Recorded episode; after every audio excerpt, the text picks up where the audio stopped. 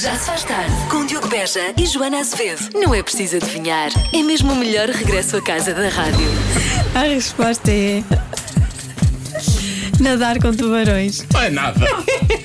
que coisa tão estúpida. Mas por que raio é que o homem é vida de namorar com tubarões? Na, nadar? Namorar? Das 5 às Mas 8. porquê?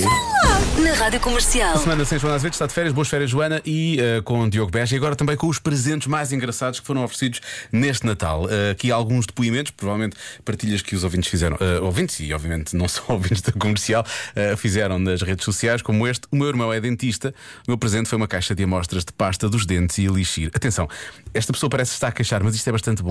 Se for aquelas amostras pequeninas, é ótimo para levar nas viagens. Hum? Não ocupa tanto espaço no necessaire e, e é bastante necessaire, agora penso nisso. Vamos avançar.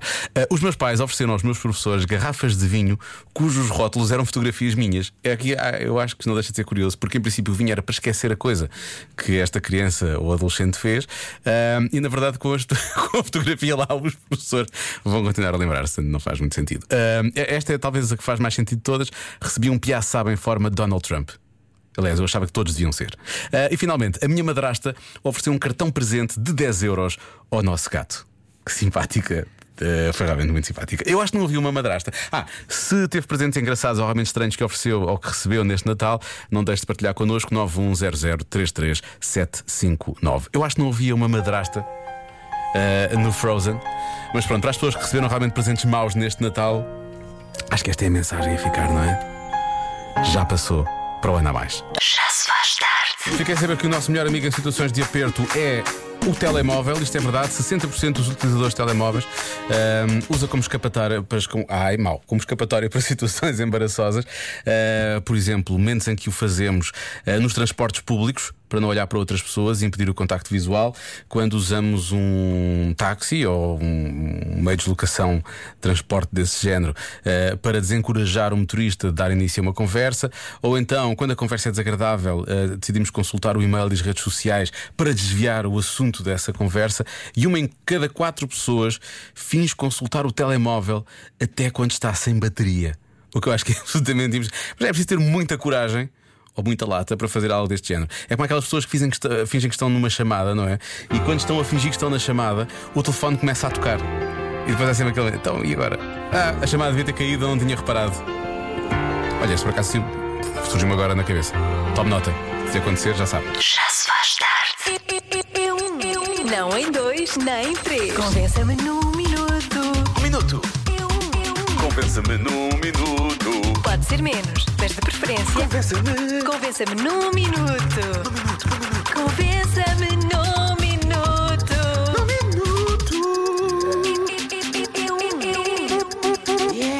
Ora bem, convença-me num minuto que ainda faz sentido jantar depois de tudo aquilo que comemos nos últimos dias. Ora bem, eh, há muita gente a dizer que temos de comer porque senão vai estragar. Também se pode congelar, não é? Se sobrar comida, congele. Onde é que eu ouvi isto? Já não sei. Eh, depois, há o risco de síndrome de privação caso não se jante. Portanto, ficamos com uma espécie de ressaca, não é? Por não jantarmos. Portanto, é uma boa, é uma boa dica. Ehm, depois, há quem seja muito enérgico no que toca a esta coisa do jantar ou não jantar. Eu sempre ouvi dizer quem não serve para comer não serve para trabalhar. Por isso, está a comer, minha gente! Está a morfar! Quem não come é calão! Eu acho, eu acho que esta não ouvindo no final ela percebeu-se quando ela se riu. Isto cá foi demasiado. Não era preciso tanto, não era preciso argumentar tanto. Acho que era- alguém já estava convencido com o que ela disse antes. Bom, Claro que tens que jantar. Tenho, ok. Olha, por exemplo, Hum. eu também tenho que jantar, sabes porquê? Porque estou. eh, comecei uma caminhada de me tornar muito mais saudável no início deste verão e já perdi 18 quilos. Uhum. Uau, parabéns. O truque não é não comer. É comer mais vezes, comer não é? bem, é comer saudável, Certo. é saber fazer escolhas. Agora, se comeste muitos doces, comes muitas saladinhas e muitas espinhas, também faz bem, Diogo. Beijinho. Eu sei que faz. 2022. Obrigado, bom ano novo. Eu sei que faz bem. Não, eu- atenção, saber o que faz bem, eu sei. A questão é chegar lá, não é? E realmente comer. E até por estes, estes dias também isto não ajuda muito, não é?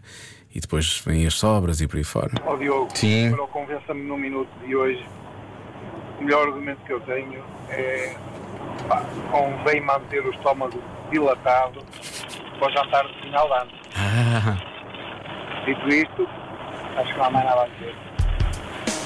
Já percebi, portanto, é manter a coisa a funcionar, não é? Porque vem aí o ano novo e a coisa repete-se. Está bem visto.